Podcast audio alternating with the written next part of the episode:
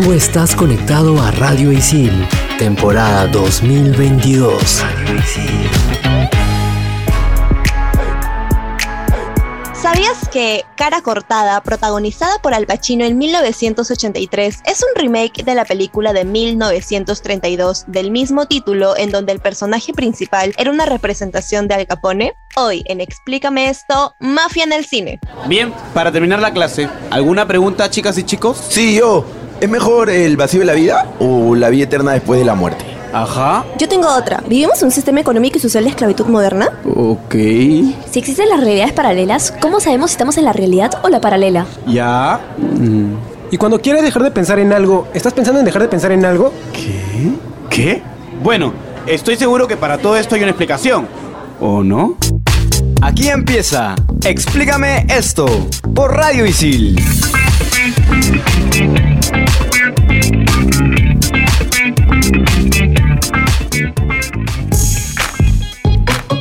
Bienvenidos a Explícame esto por Radio Isil. Una vez más, soy Andrea La Madrid y estoy acompañada, como siempre, con Clau Caliciani y con el señor Renzo Rostein. Hola chicos, ¿cómo están? ¿Qué tal, chicos? Hola, ¿qué tal, Clau? ¿Qué tal, señorita Andrea? Anda usted muy formal el día de hoy. La joven, la joven Andrea. La joven promesa.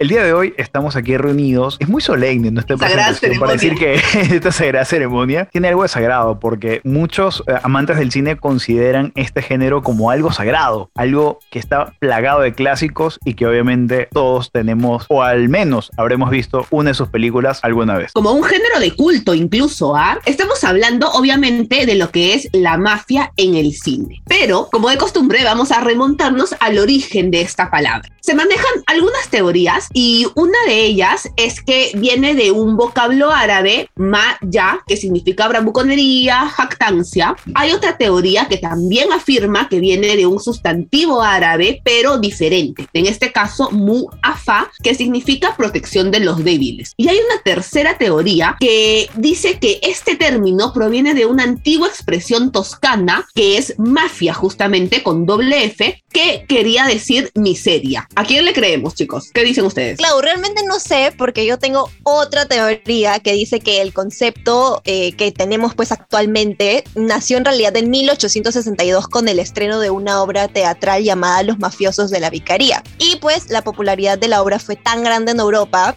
eh, que comenzó a llamarse mafia al crimen organizado y ya para 1865 la policía empleaba la palabra para referirse a estas agrupaciones. Pero es importante también saber cuál es la diferencia entre pandilla, banda, eh, mafia. Yo tengo entendido que la mafia es como el todo, ¿no? Y que todo lo demás viene a ser como parte de. Si nos vamos a la RAE, dice que mafia significa organización criminal y secreta de origen siciliano o cualquier organización clandestina y Y en su definición de pandilla, la misma RAE pone que grupo eh, pandilla es un grupo de personas que se asocian con fines delictivos o embaucadores. Simplemente hacen la distinción que en pandilla es vamos a agruparnos y a cometer crímenes, pero la mafia es, digamos, una estructura súper gigante. Como que el crimen organizado que se le llama. Por eso justamente crimen organizado. Tienen más bien una, un organigrama empresarial, vamos a ponerlo en términos simples. Vamos a centrarnos en lo que nos atañe, que es justamente la representación cinematográfica de este tipo de organizaciones. El cine, o sea, o este género no se llama cine de mafia, sino cine de gángsters. Así empezó, así se le conoció y así ha pasado a la posteridad hasta nuestros días. Y el cine de gángster no es más que un género cinematográfico que tiene como tema principal justamente esto, el crimen organizado. La diferencia de otros géneros es que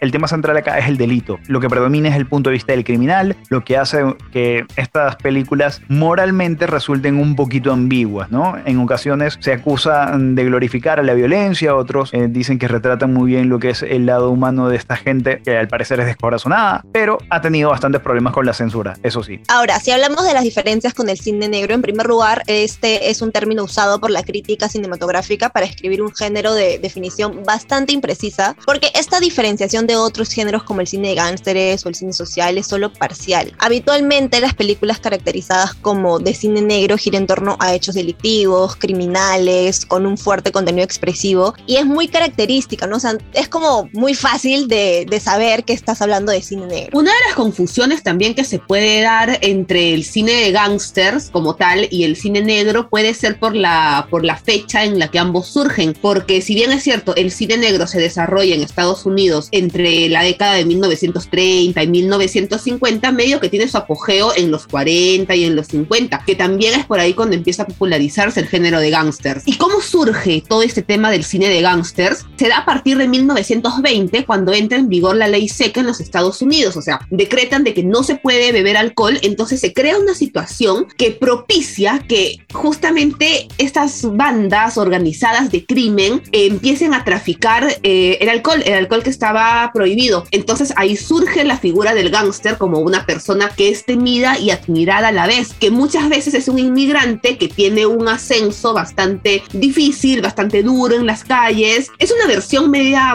media torcida, media rara, media negra, media dark de lo que es el sueño americano por el cual los, los inmigrantes europeos llegaban a Estados Unidos. Y obviamente el cine agarra, aprovecha esto y lo plasma en las, en las producciones de la época. Curiosamente, la película que da origen al género es parte del cine mudo. Underworld o La Ley del Ampa se filmó en 1927 y fue dirigida por Joseph von Sternberg. No se hizo énfasis en las relaciones de poder o en la estructura del crimen organizado como tal, más bien la mafia solo dio como el contexto a la historia del ascenso de dos íntimos amigos en el mundo del crimen y todo explota cuando uno comienza un romance con la novia del otro, siempre el amor en, en el medio, ¿no? Dios mío. Salí con tu mujer.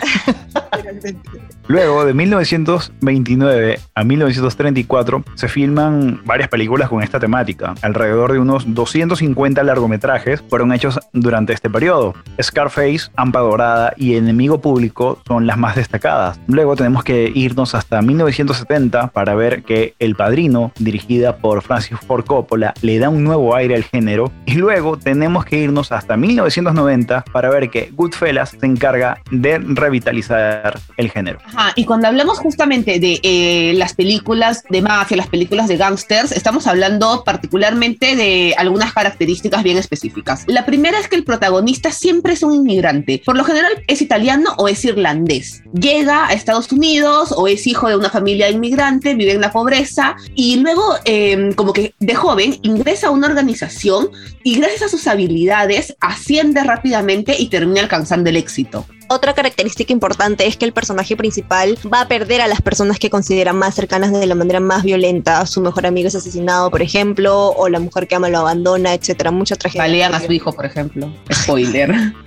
y toda la historia también se desarrolla en un ambiente urbano, tipo un restaurante, un bar, un barrio determinado, una casa, etcétera. Hace un momento Renzo dijo algo bien interesante, pero ahora ya como que lo planteo de forma más oficial. ¿Ustedes creen que las películas de gángster exaltan al crimen organizado o nos muestran más bien como que el lado humano de los crímenes? No sé, yo creo que en primer lugar siempre hay una fascinación por todo, o sea, por todo este mundo, porque es un mundo que, o sea, que no está al alcance del 100% de personas. Al ser algo que nació de manera ilegal y que sigue siendo ilegal, siempre hay esta fascinación, esta curiosidad de ver cómo es, cómo se desarrolla y obviamente dentro de todo esto depende mucho la mirada que da el director. Hay algunos directores que quizás le den un enfoque más por el lado del desarrollo del personaje, quizás el lado de mostrar el lado humano. Hay otros este, directores que le pueden dar un enfoque más de cómo funciona el mundo de la mafia en sí, de las reglas, de las organizaciones y demás. Para mí, no es que exalte el crimen organizado, pero muestra esa mucha o poca humanidad tiene cada personaje de cada historia. Por ejemplo, en El Padrino ves a un Vito Corleone como un hombre fuerte, pero ya cuando hay esa transición de poder entre Michael y Don Vito, ves como Don Vito es ese anciano que está cansado de haber luchado toda su vida, que tiene muchas incertidumbres. Eso te lo hace mucho más humano. Pero, por ejemplo, en Infiltrados, ves que Jack Nicholson es simplemente es una bestia brutal que no le importa matar a quien se interponga en su camino. Es mostrar lo humano que hay en cierto personaje o lo que carece de humanidad. Yo, por otro lado, pienso que, o sea, tal vez como que esta premisa nos la podemos plantear porque muchas veces es el mismo público el que puede romantizar ciertas situaciones, ciertos personajes que tal vez pues como moralmente no son pues lo mejor, pero de ahí que en sí el propósito sea, pues como, como dice esta premisa, exaltar, yo también creo que va más, más un poco por lo que dice Renzo. Vámonos a una pausa y regresamos con mucho más acá hablando de la representación de los hámsters o la mafia en el mundo del cine. Explícame esto por Radio Isil.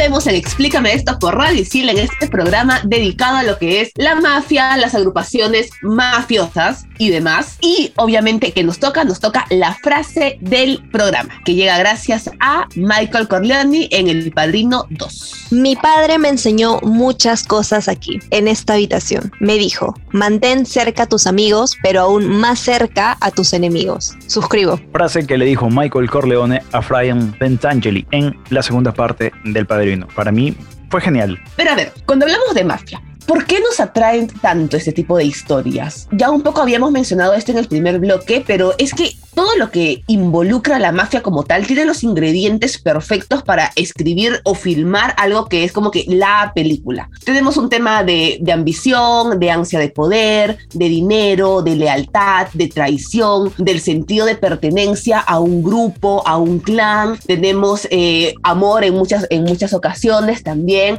Tenemos un montón de, de mentiras, de intrigas. Es un tema muy complejo y por eso es que justamente la trilogía del padrino, que se basa en, en, la novela de Mario Puzo, que es, una, que es un único libro, tiene todos estos elementos y es un poco como que eh, la obra bandera de este género. Todos nos hemos estremecido alguna vez cuando vimos la cabeza de caballo en la cama del productor Jack Walls al asistir al asalto de un banco de James Cagney o sumergirnos en una intriga como la de Infiltrados, en la que un policía juega con la muerte fingiendo ser un miembro, bueno, de una mafia irlandesa. Todos amamos el cine de mafioso porque todos tenemos en el fondo cierta característica que nos hace empatizar con algún personaje. Por otro lado, están las triadas chinas. Este es un término que se utiliza para denominar a las organizaciones criminales que tienen su base en Hong Kong, Taiwán y China. Se dedican básicamente al tráfico ilegal de personas, la falsificación de tarjetas de crédito, los talleres clandestinos, generalmente del textil, la falsificación, venta, distribución de todo tipo de productos, la prostitución, las clínicas ilegales, muertes por encargo y un montón de crímenes terribles más. También está la mafia rusa que sale en muchas películas, eh, justamente en todo el contexto este de, de, la Guerra Fría y de la caída de la Unión Soviética. Estas mafias también se conocen como Bratva, que significa hermandad, y si bien es cierto, existe desde la época de los zares, como que medio que toma mayor protagonismo, mayor visibilidad, bueno, con la caída de la Unión Soviética. ¿Cuál era el negocio de estas mafias? Básicamente eh, comercio ilegal de petróleo, tráfico de personas, narcotráfico, armas ilegales, eh, lavado de dinero y obviamente el género más común, creo yo, de, de, muchas películas, que es básicamente la parte de tráfico de material nuclear. Bueno, ahora tenemos que hablar de la mafia irlandesa, que es la más antigua de los Estados Unidos. Existen desde el siglo XIX prácticamente y se enfrentaron con los italianos por el control de distintas áreas de Boston, Nueva York y Nueva Jersey. Películas que los retratan pues infiltrados, a la cual ya hemos hecho mención. Y por supuesto, no olvidarnos de una película excelente que es Guns of New York. Véanla si no la han visto. La actuación de Daniel Day-Lewis es lo máximo. Y obviamente cuando hablamos de mafias no podemos dejar de lado a las mafias japonesas. La Yakuza, básicamente, que tuvo su origen en el siglo XVII y que para el 2009 se calculaba que tenía 87.900 miembros. Sus actividades están básicamente ligadas a la corrupción bancaria y política y han sido retratadas en muchas películas, como por ejemplo Lost in Translation, eh, Siete años en el Tíbet, Memorias de una geisha, Cartas de Iwo Jima. Y curiosamente acá viene algo, eh, no sé si ustedes sabían, en la época de los 70 más o menos que empezaron a surgir unas agrupaciones criminales muy similares a las Yakuza, que incluso llegaron a rivalizar con ellas, pero eran bandas de delincuentes integradas solamente por mujeres, que son las llamadas Sukeban. ¿Qué pasaba? En los años 60, eh, eh, en los años 60 y 70, surgían estas diferentes bandas, estas, estas pandillas en esa época, incluso bandas eh, de motos japonesas, estaban enfocadas básicamente en los hombres. Las mujeres tenían un rol secundario y que incluso en las bandas de, de moteros eran eh, obligadas a sentarse atrás. Entonces las mujeres se cansaron de esto, las mujeres japonesas se cansaron de esto y dijeron, ok, nos juntamos entre nosotras, hacemos nuestras propias reglas. Hicieron, eh, o sea, no, no es un uniforme como tal, pero era una vestimenta típica que justamente eran faldas largas, casi como casi este, incluso las mismas, las mismas faldas de los uniformes y los polos un poquito más chiquitos, ¿no? Y se dedicaban a robar supermercados, a causar problemas en los colegios, a enfrentarse entre peleas y demás. Tenían, eh, como las ropas eran más o menos manos holgadas tenían navajas, cadenas, otro tipo de armas. Hay una, había una que era la Alianza de Mujeres Delincuentes de Canto que llegó a 20.000 personas y que incluso rivalizaba con los Yakuza en términos de organización, de castigos y de, y de poder. Raro, ¿no? Porque justamente durante todo el programa hemos hablado nomás pues de mafias relacionadas a, a hombres y ahorita como que me ha sorprendido con ese dato. Y estos, o sea, esta, mm, esta, esta mafia, o sea, no es una mafia en verdad como tal, es más una pandilla. Son muy comunes incluso que se vean retratadas en el manga, en el anime, ahí nuestros amigos otakus que nos escuchan, apuesto yo que se les va a venir a la cabeza un par de, un par de títulos en los cuales se, se representa estas, estas Tokedan. Claro, y la diferencia principal, porque justamente lo señalaba Andrea, hablamos de solamente organizaciones de hombres, pero ninguna de mujeres. Es que la mentalidad conservadora que había en Europa en aquel entonces se heredaba de la antigua Roma, donde el hombre era el pater familias, el cabeza de casa, y la mujer era la que se encargaba de mantener el hogar.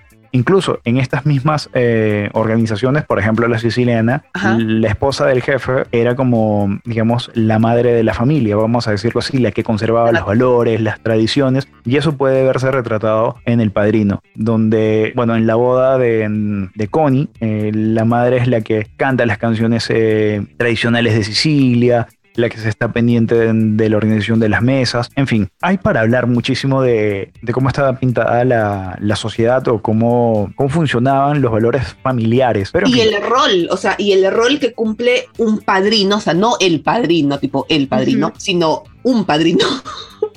o sea, el, el rol de familia, el rol de este, el rol paternal de cierta forma que cumple eh, un padrino. Y, y acá, acá justamente hay una frase eh, que a mí me, me parece genial que sale en El Padrino, pero dice que la vida es tan dura que no es suficiente tener dos padres, por eso es que todos tienen un padrino, o sea, Es una, es una tradición muy católica que se viene heredando desde hace mucho. Y lo malo es que actualmente tienes eh, la visión de que el padrino lo ves en tu bautizo y se acabó. Es ¿no? muy contextual, yo iba a decir eso, porque aquí, aquí en Latinoamérica, en realidad, justo Claudia por eso nos preguntaba, ¿ustedes, ¿ustedes tienen padrinos?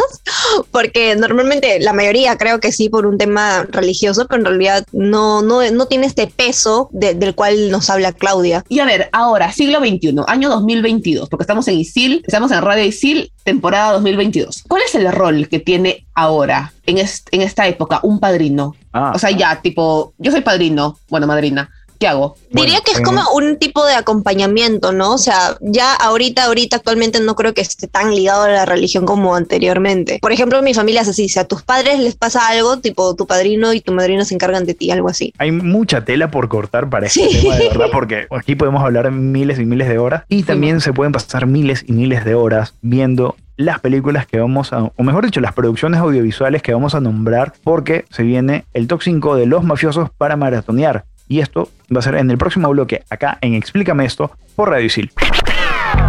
Explícame esto por Radio Isil.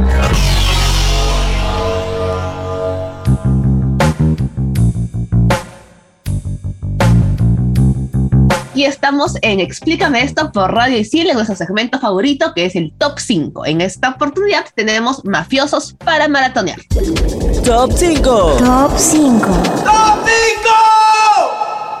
número 5. Infiltrados. ¿Qué pasa cuando la mafia infiltra a uno de los suyos en la policía sin saber que los agentes del orden han logrado meter a un agente encubierto dentro de la organización criminal? Bueno, esto es lo que van a ver en, en esta producción magnífica de Martin Scorsese. Cuenta con Jack Nicholson, Matt Damon, Leonardo DiCaprio y Mark Wahlberg en el reparto. Fue estrenada en el 2006 y ganó el Oscar a la mejor película. Y no solo la mejor película, también ganó el Oscar al mejor guion adaptado, al mejor director y al mejor montaje. Ok, apuntando. Top número 4. Peaky Blinders. Esta serie empezó a emitirse en el 2013 y se basa en una pandilla del mismo nombre que existió en la ciudad de Birmingham y ya cuenta con seis temporadas. Se trata sobre el ascenso y caída de una banda delincuencial posterior a la Primera Guerra Mundial. Serie para maratonear aproximadamente en una semana se ven las seis temporadas. Top número 3. A Bronx Tale. La historia se desarrolla en Nueva York de los años 60. Un niño es testigo de un asesinato, pero no decide delatar al jefe mafioso. A partir de ahí se enfrentará a miles de sucesos donde tiene que sopesar la postura de su padre, que es Robert De Niro, y la de Sony, el jefe mafioso que no delató, que está interpretado por Chas Palminteri. Una muy buena película, la recomiendo muchísimo. Puede que no sea tan, tan grandiosa como otras producciones, pero deja un lindo mensaje y es una historia genial. Los que tradujeron la película hicieron lo que quisieron con el título y le pusieron una luz en el infierno.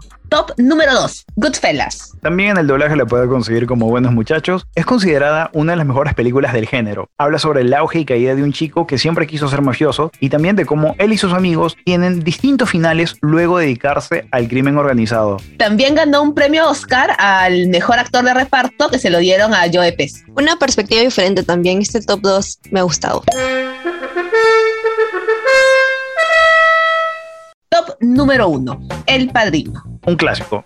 Es la película que rompió el paradigma de que las segundas partes no son buenas. Es el ascenso de Michael Corleone como jefe de la familia bajo la mentoría de su padre, Vito Corleone. Ganó el Oscar a la mejor película en 1972. Eh, Marlon Brando también recibió el premio al mejor actor, aunque él no se presentó a la ceremonia. De acá saltaron grandes actores como Al Pacino, Robert De Niro, Robert Duvall. Gran producción de Francis Ford Coppola. Excelente libro de Mario Puzo. Recomiendo el libro por si no lo han leído, pero es genial. Bueno, valoro y admiro mucho pues ese ímpetu de Renzo Rostein, pero personalmente este no es mi género, no me gusta para nada. Pero igual la investigación es todo 10 de 10, chicos. El programa también muy informativo y me he dado cuenta de que varios han sido ganadores de los Oscars, eso también podría ser un buen indicador. Así que nada, espero que todos hayan apuntado pues como que todas las recomendaciones que hemos ido dando y pues este programa ha llegado a su fin. Ay, qué drama.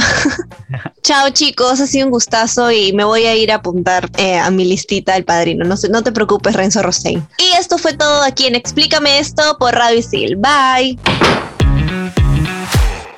Tú estás conectado a Radio Isil, temporada 2022. Radio Isil.